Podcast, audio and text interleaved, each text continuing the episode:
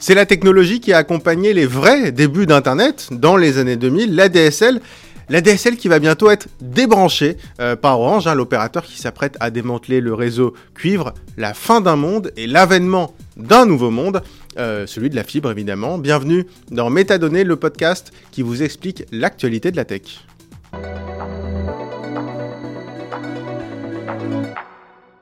Bonjour Alexandre Archambault. Bonjour Raphaël. Merci euh, d'être avec nous. Alors, euh, tu es avocat spécialisé euh, en numérique. et puis, accessoirement, tu es ancien responsable des affaires réglementaires chez Free. donc, tu connais bien le secteur. Effectivement, j'ai commencé ma carrière du temps du cuivre. Exactement. Et donc, bah, je voulais t'avoir avec nous pour parler de cette fin du cuivre, la, fin d'une époque. Euh, alors, on parle beaucoup de la DSL, il y a aussi les, bah, le vieux, ce qu'on appelle le RTC, le, réseau téléphonique. Mais concrètement, ce cuivre, quand on parle du cuivre, du réseau cuivre, on parle de quoi? Alors, on parle de quelque chose qui est devenu euh, indispensable à la vie courante, puisque bah, euh, globalement maintenant tout le monde a une box et votre box historiquement fonctionnait avec cette paire de euh, cuivre qui auparavant servait que pour le téléphone. Et dans les années 90, à l'heure où effectivement les réseaux euh, télécoms se disaient mais comment il y a le câble qui arrive qui envoie des nouveaux services, nous aussi comment on peut faire pour que cette technologie qui était quand même assez ancienne, on puisse un peu concurrencer ces nouveaux services? Et il y a des gens qui se sont dit mais voilà en augmentant les fréquences, bah, on est en mesure de faire autre chose que du téléphone on peut envoyer de la vidéo euh, et aussi des technologies Internet. Et c'est pour ça que grâce au box, ça a eu un immense succès. Et c'est devenu du coup, effectivement, la France est un des pays les mieux équipés en termes d'Internet, ce qu'on appelle le triple play, mmh. hein, donc la télévision, euh, euh, dans, les foyers. télévision, téléphone et Internet. c'est ça. c'est l'ancien de chez Free aussi qui parle. Hein. non, non, mais et que donc du coup, on a un service qui est indispensable non seulement à l'abonné, mais à l'ensemble de son foyer. Moi, je me souviens, c'est vrai que dans les années 2000, début 2000, quand on est passé des vieux modèles, alors moi j'avais le modèle euh, en, mmh. en, en, Ray, qui, on, on appelait Raymanta, c'est ça, hein, ce modem, et qu'on est passé à la DSL c'était, on est passé dans une autre dimension, quoi, en termes de rapidité. Oui, en termes de rapidité, puis aussi en termes de libération des usages. C'est mmh. oublier qu'avant l'Internet, euh, on était plafonné, plafonné soit à un volume horaire, c'est-à-dire que dès lors qu'on passait un certain nombre de quotas d'heures, c'était hors de prix, euh, ou on était plafonné à un certain volume de données, ce qui est d'ailleurs encore le cas dans certains pays, hein, notamment en Belgique, les offres Internet ont des quotas. Nous, ah en France, effectivement, on a libéré les usages collectivement. effectivement, Free a peut-être été précurseur, mais ça a été suivi par tout le monde, et c'est ça qui est fabuleux, c'est l'apport de la concurrence. C'est-à-dire qu'on libère des usages pour un pays, et donc on en fait un facteur de compétitivité, à tel point que c'est devenu maintenant un service aussi courant que l'énergie, l'électricité, l'eau, etc. Oui, c'est vrai que moi, j'ai vécu à Montréal et je me mmh. souviens que même en fixe, on était, euh, on était limité. Euh, alors oui, c'est comme aussi la fin euh, d'une très vieille histoire. Alors on va revenir ensuite par justement sur vraiment ce que signifie ce démantèlement et sur comment ça va s'échelonner parce qu'évidemment Orange qui est donc l'opérateur historique qui gère ce réseau, Orange va pas débrancher demain le cuivre et donc va pas débrancher demain les vieux téléphones et les box ADSL qui représentent encore euh, à peu près 35% des, abonnés, c'est 65% euh, c'est du cuivre. Mais c'est vrai que c'est une très très vieille histoire, le cuivre. Euh, je crois que ça, date quand même du début, non, la fin du 19e siècle. Oui, exactement, c'est ça. Hein. C'est encore une nouvelle fois cette technologie qui est issue du secteur privé. Parce que vous savez pourquoi en fait, ah, pourquoi le téléphone a enfin, été inventé? Encore une fois, c'est un accident de l'histoire. Au départ, le téléphone, c'était quelqu'un qui s'était dit, mais ça permettra aux gens d'écouter des pièces d'opéra depuis chez eux. Hmm. Euh, puis quand ils ont vu que les gens en écoutant l'opéra discutaient entre eux, ils se sont dit mais finalement ça peut permettre ça peut, permettre aux gens de discuter entre eux et c'est comme ça qu'en fait finalement on a une technologie qui avait été inventée plutôt pour de la, télé, enfin, la diffusion. Enfin, c'était du, streaming, du streaming. C'était du streaming avant l'heure. mais finalement, on s'est dit, ça peut servir. On a trouvé en fait la killer application, ce qui permettait effectivement aux gens de pouvoir faire ce qu'on appelle des communications interpersonnelles de façon beaucoup plus rapide et efficace que le courrier et les télégrammes.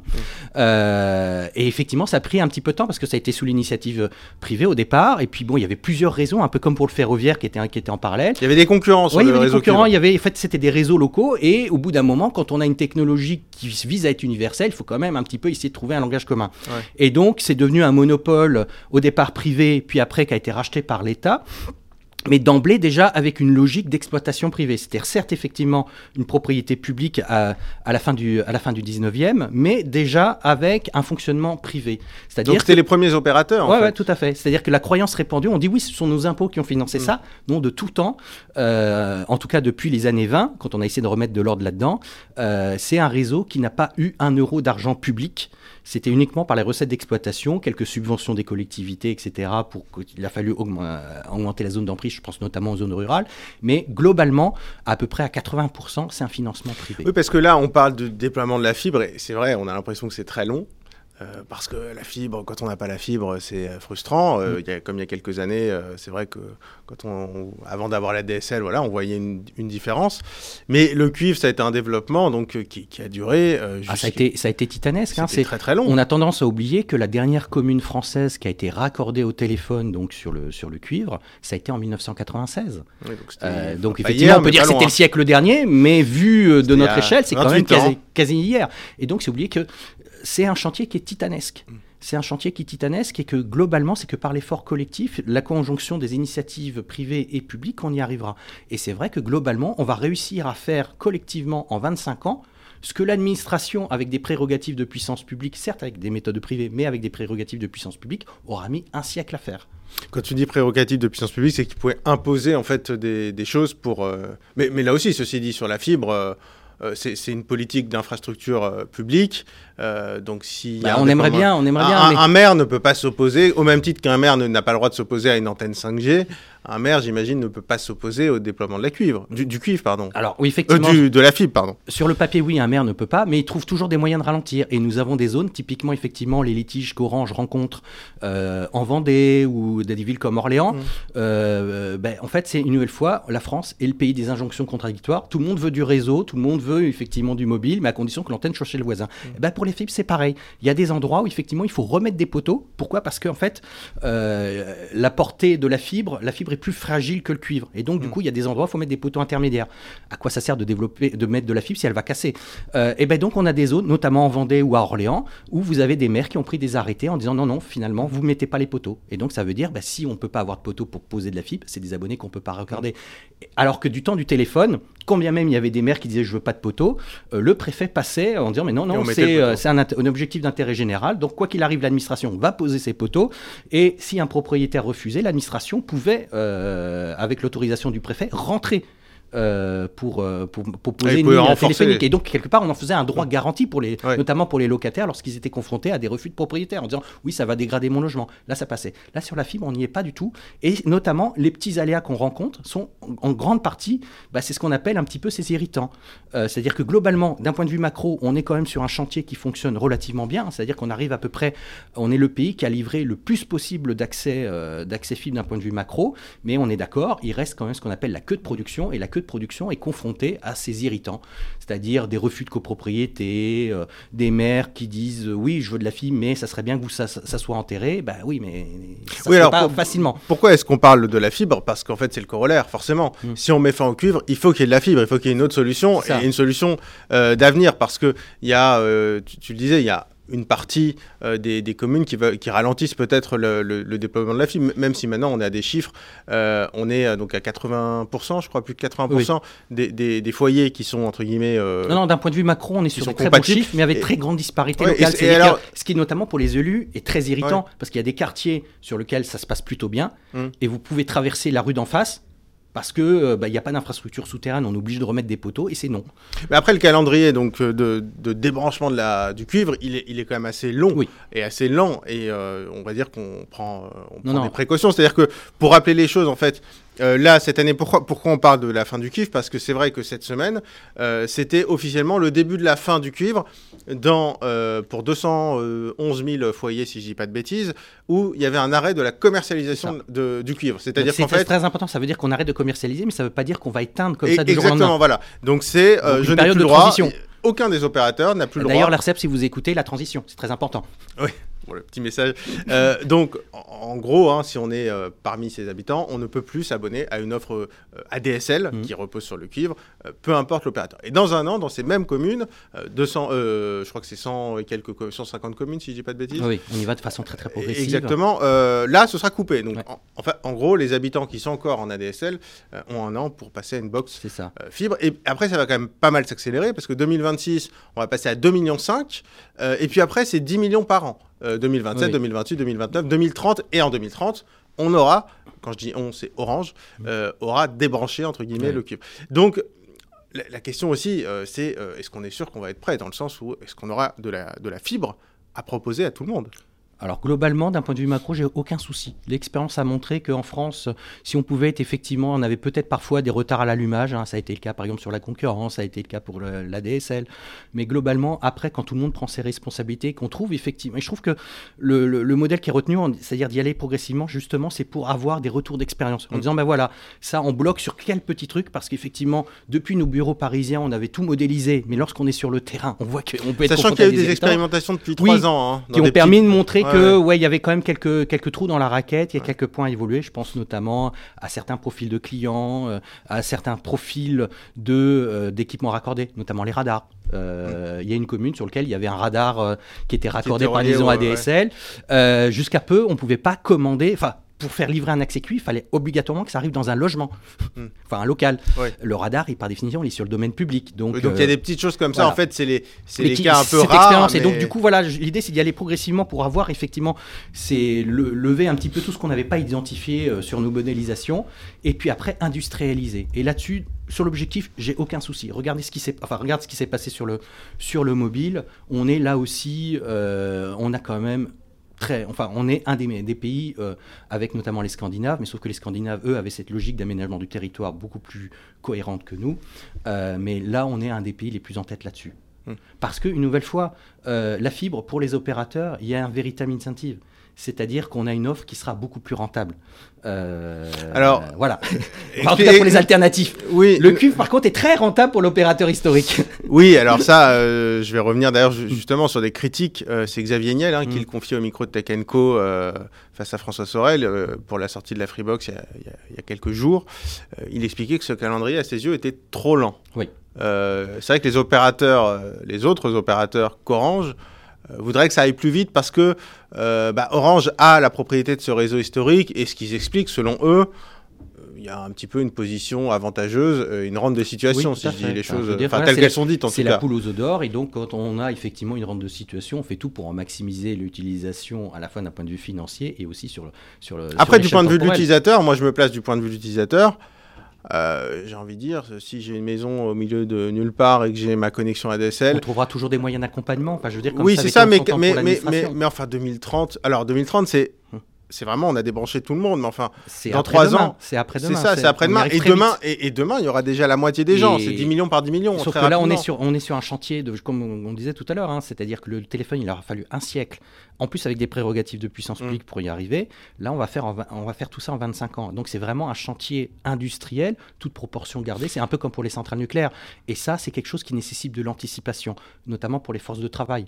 Euh, si on veut aussi également monter en qualité sur les techniciens qui interviennent dans les armoires de rue ou chez les abonnés, euh, il faut effectivement de la prévisibilité. Et donc, ça nécessite d'avoir quelque part un volume de commandes, c'est-à-dire de, production en termes de, migration, qui, est un peu plus conséquent que, maintenant. Et, on trouve que, effectivement, en prolongeant cette rente de situation au-delà du raisonnable, parce qu'une nouvelle fois, la fibre grand public, ça n'a pas commencé avec le Covid, ça a commencé en 2006. Oui c'est-à-dire euh, il y a 18 ans. Donc c'est bon, quoi. On peut, on arrive, on va arriver euh, bientôt dans la troisième décennie d'exploitation de. Oui, mais enfin comme tu le dis, euh, le cuivre c'est quand même une histoire de 120 ans. finalement, 2006, 18 ans, c'est quand même un peu hier. Oui, mais le cuivre, le cuivre, par contre, n'a été un produit de masse que à partir des années 80. Là, euh, justement, grâce au box, c'est devenu d'emblée un produit de masse. Et donc, on ne peut pas se permettre d'avoir une migration trop étalée dans le temps parce que justement, et on le voit très bien, enfin, une fois, quand on voit l'opposition, les certains ressentis qu'on peut avoir dans les zones rurales, les zones rurales, légitimement, peuvent se dire, mais on est les dindons de la farce par mm. rapport à ça. Les villes ont déjà la fibre, etc.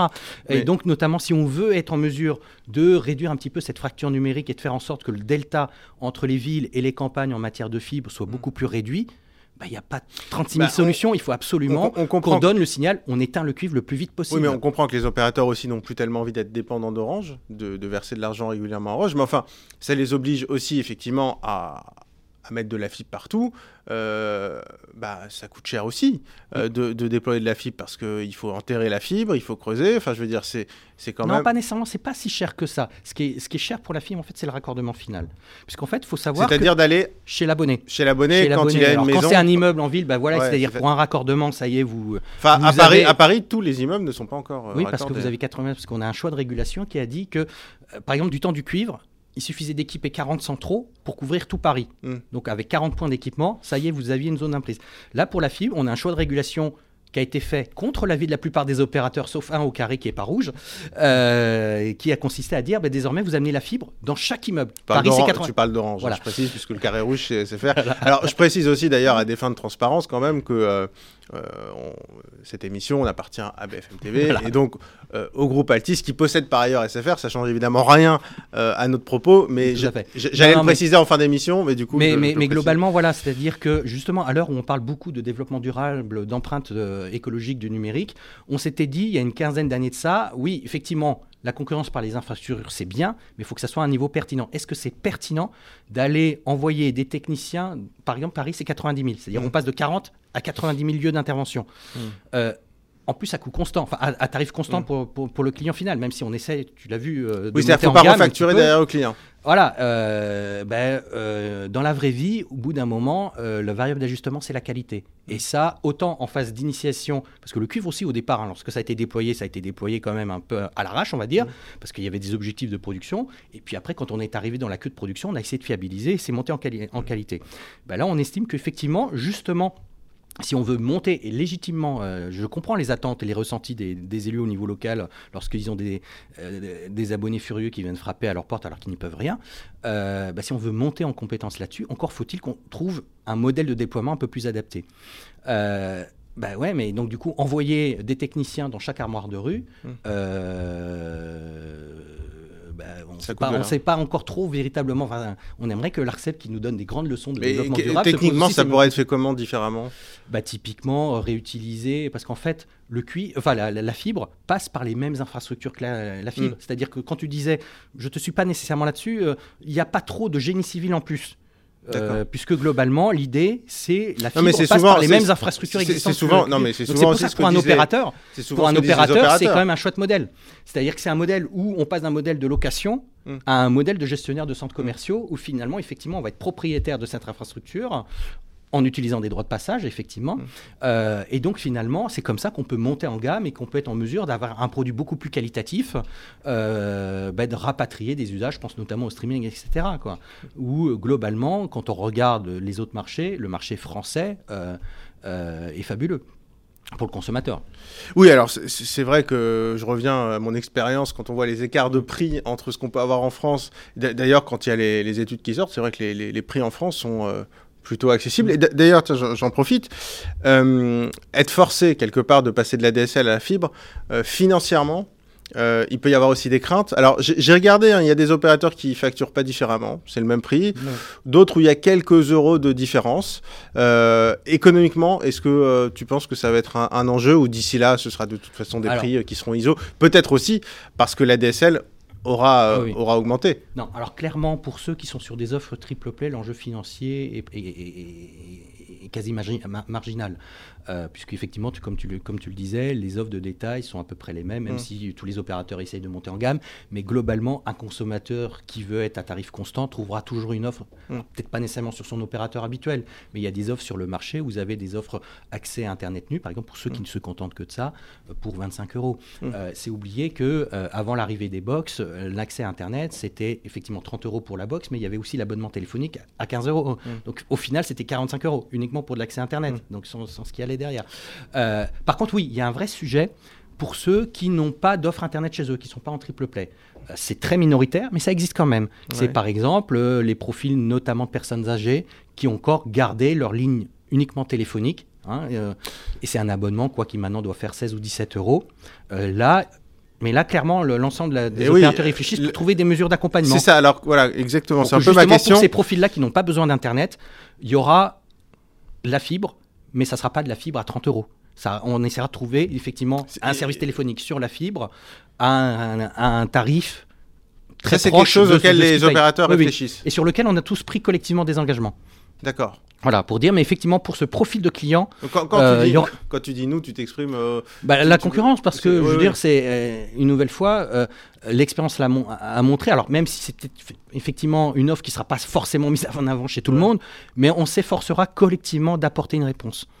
et, pour justement qu'on ne laisse pas sur. Parce que justement, si ces clients sont encore dans, dans, dans le doute, Mais ils vont tout faire pour, retarder la migration. Et on a véritablement un impératif vital de migrer le plus vite possible. Et euh, il peut y avoir aussi des craintes euh, sur, le, sur le téléphone. Je veux dire, alors si on fait le, un peu le cliché, c'est effectivement la petite mamie qui euh, Mmh. n'a pas, même pas la DSL, qui a son téléphone chez elle et qui se dit bah c'est vrai après tout on va me couper le cuivre donc on va couper euh, mon, mon téléphone j'aurai plus de téléphone Euh, on parle souvent des, des coupures d'électricité Oui. on se dit le, bah oui le téléphone ça marchait euh, ça fonctionnait avec l'électri- l'électricité enfin sans électricité je veux dire et aujourd'hui bah, si j'ai une box euh, et j'ai la voix sur IP coupure d'électricité j'ai plus rien Alors oui, c'est une réalité depuis plus de 20 ans, hein, euh, puisque effectivement, historiquement, le téléphone, bah, c'était une ligne qui fonctionnait que quelques minutes par jour, et donc dans le central, il y avait une batterie qui permettait de tenir, selon les centraux, entre 2 et 4 jours.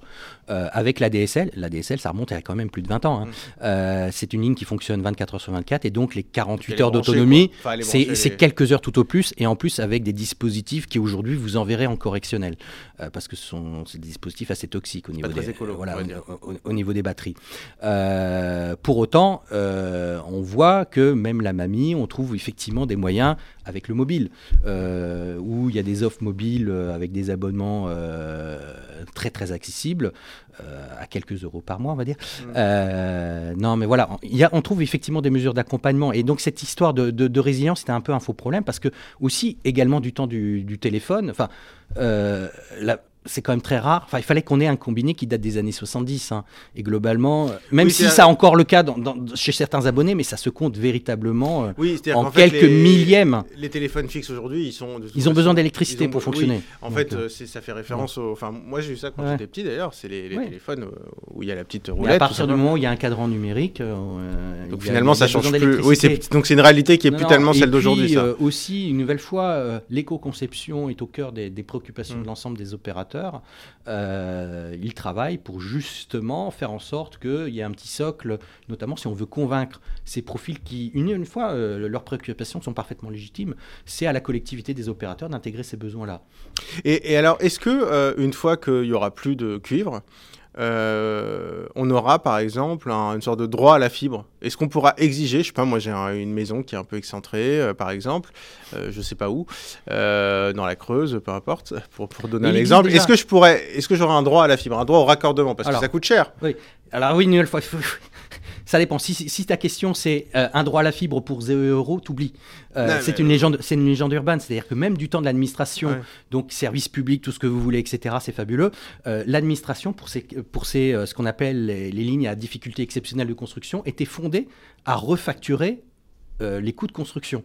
Euh, mais oui, il y avait un droit à la fibre. Si, si je dois euh, payer euh, la tranchée qui doit être faite, euh, ou euh, même si c'est sur des poteaux, euh, pour me raccorder à la fibre, euh, ça va me coûter des milliers d'euros, j'imagine.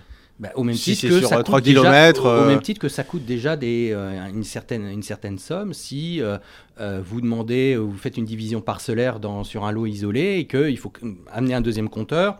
Mm. Ou euh, si jamais votre commune vote euh, l'assainissement collectif et vient vous raccorder au tout à l'égout, hop, vous avez, euh, sans votre mot à dire, un chèque à sortir. Enfin, Donc ça veut dire que les- c'est un choix de vie.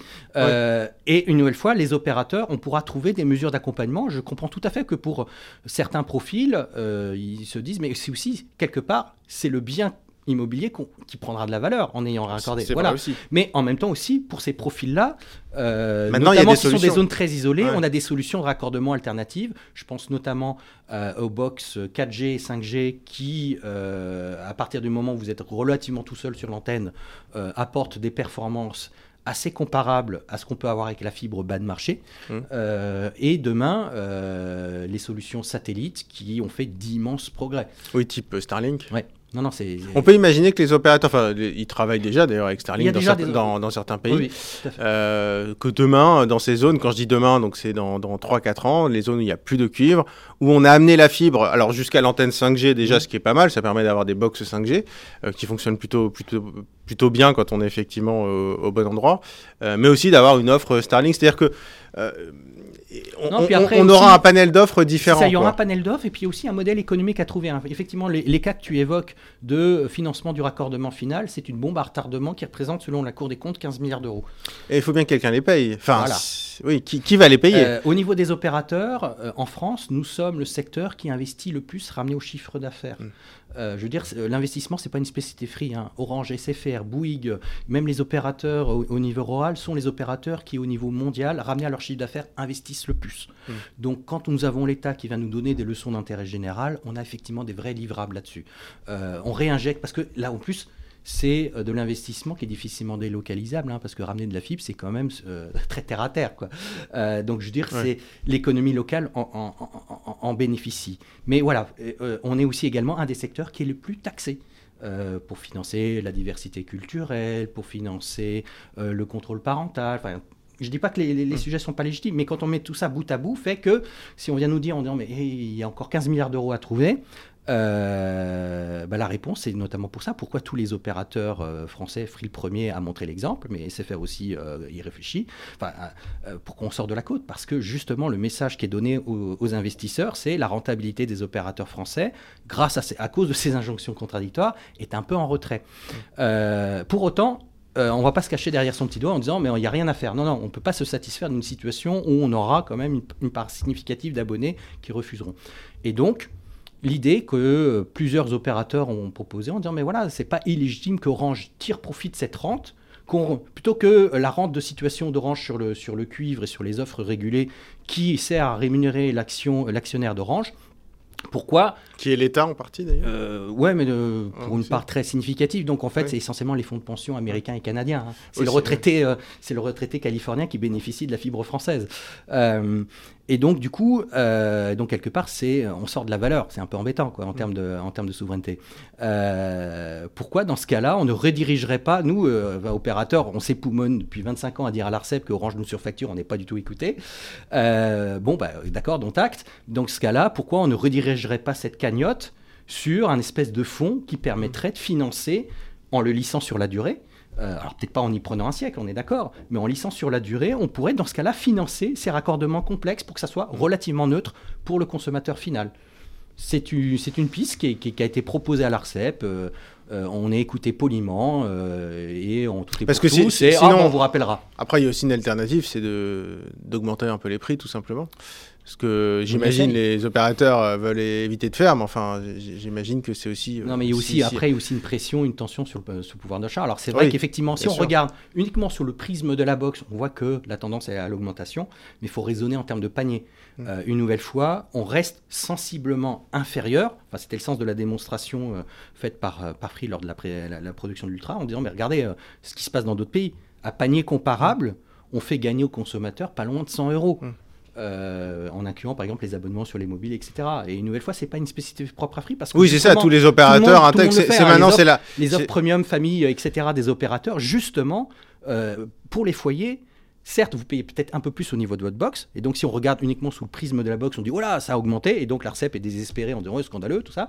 Mais quand on regarde, on raisonne euh, d'un point de vue macroéconomique euh, sur le panier, on reste quand même sur un poste qui permet au foyer de faire euh, des économies, des gains de pouvoir d'achat. Et alors justement, pour revenir quand même sur notre sujet, sur le réseau cuivre, on en est où par rapport aux autres, à nos voisins européens, au déploiement du cuivre? Est-ce qu'il y en a qui ont déjà achevé euh, le, oui, c'est toujours.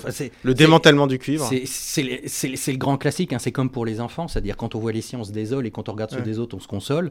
Bah, pour la fibre en France, c'est à peu près pareil. C'est-à-dire que oui, effectivement, il y a peut-être des pays, je pense notamment Monaco, euh, qui, est très en avance, mais la configuration n'est pas la même. Oui, c'est pas tout à fait même, euh, la même ambition. Une nouvelle fois, si on essaie de comparer un pays. À l'Allemagne, par exemple. Bah, L'Allemagne est, beaucoup plus en retrait que nous, parce qu'effectivement, l'Allemagne ou la Belgique avaient un, réseau, un réseau câble beaucoup plus développé et donc le câble, en fait, la plupart de l'Internet en Allemagne passe mm. essentiellement par le câble et pas trop par les réseaux télécoms.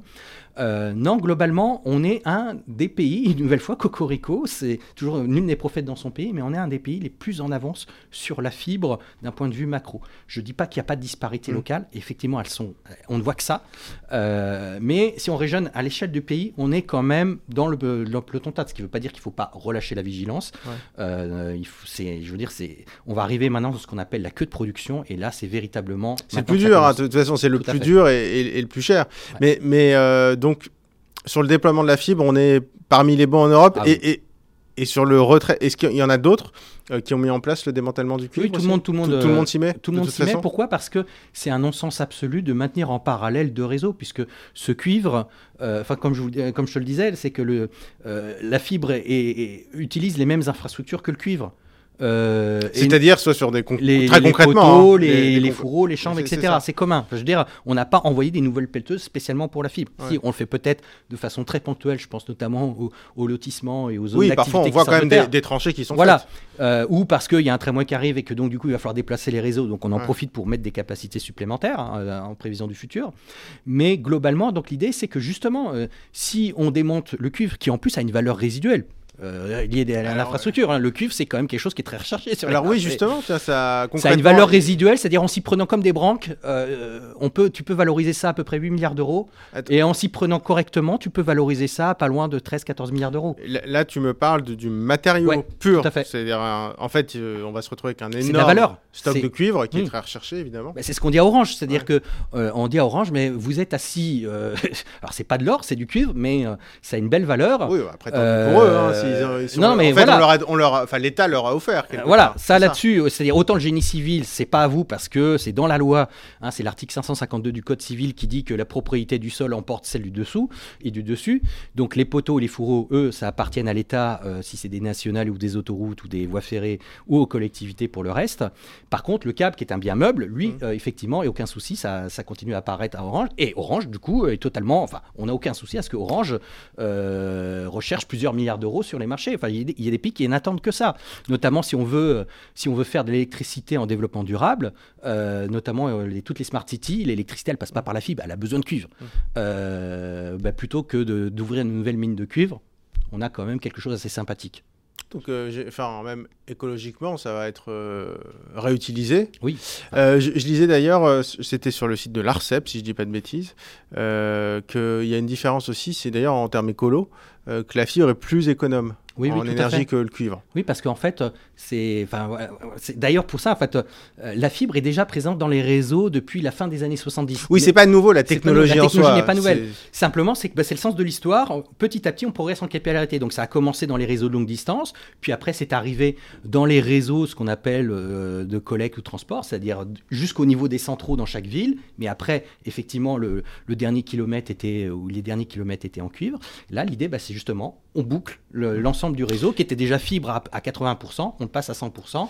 Et, et- et- et effectivement, pourquoi l'immense avantage de la fibre, c'est que déjà d'une part, en tout cas pour des, applications grand public, euh, on a un support qui est extrêmement qualitatif et qui consomme très peu.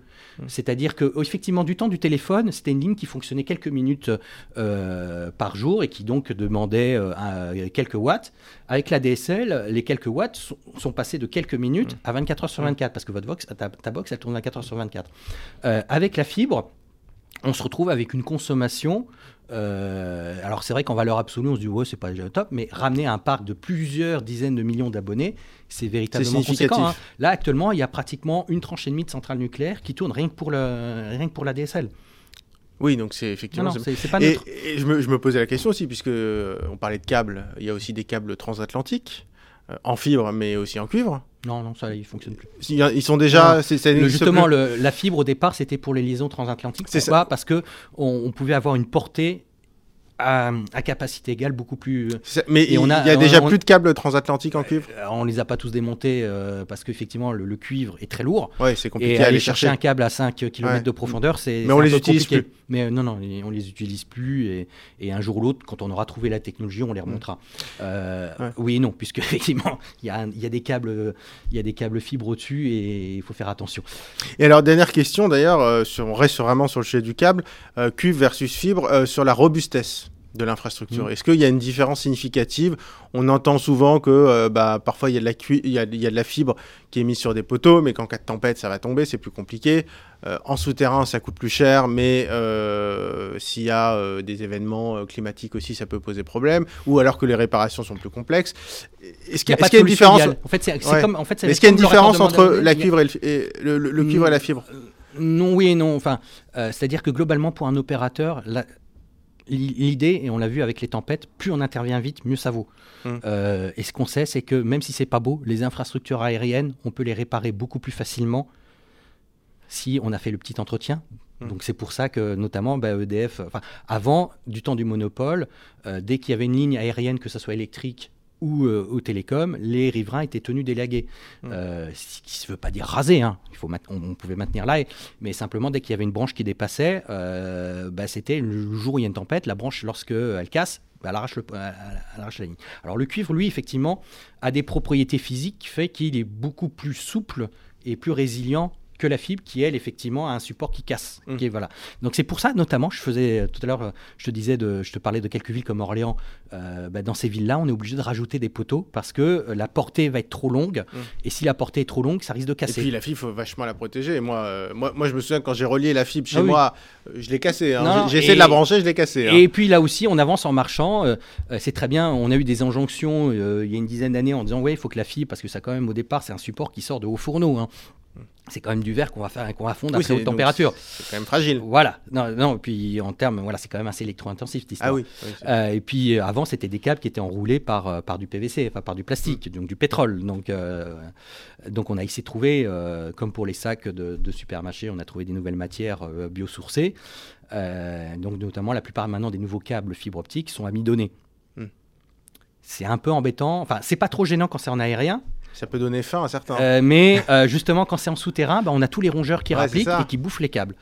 Euh, voilà. Donc une nouvelle fois, c'est cher en maintenance. c'est-à-dire C'est dans les, zones, dans, les zones, dans les zones dans lesquelles il y a pas mal de rongeurs, notamment en forêt, euh, c'est peut-être contre-intuitif, mais mieux vaut qu'on reste en aérien. Alors oui, quand il y aura une tempête, le réseau sera par terre, mais si on entretient les parcelles forestières dans la durée, on pourra le rétablir beaucoup plus facilement. Oui, c'est-à-dire que c'est plus fragile, mais ça se répare plus facilement Voilà, aussi. ça. En fait, il n'y a, une- a pas de solution Ouais, idéale et le risque zéro n'existera jamais. Ceux qui vous disent qu'on a un réseau qui tombera jamais en panne sont des menteurs. Hmm. En tout cas, ne sont jamais sortis de leur bureau, et n'ont jamais été, n'ont jamais ouvert une chambre euh, d'un réseau télécom. Écoute, merci beaucoup. euh, C'est un plaisir. Mm. Merci d'être venu euh, nous voir euh, dans, dans Métadonnées pour nous revenir un peu sur cet événement, enfin le début, en tout cas le début de la fin pour la DSL, pour le cuivre et euh, le passage au tout fibre. Mm. Alors donc.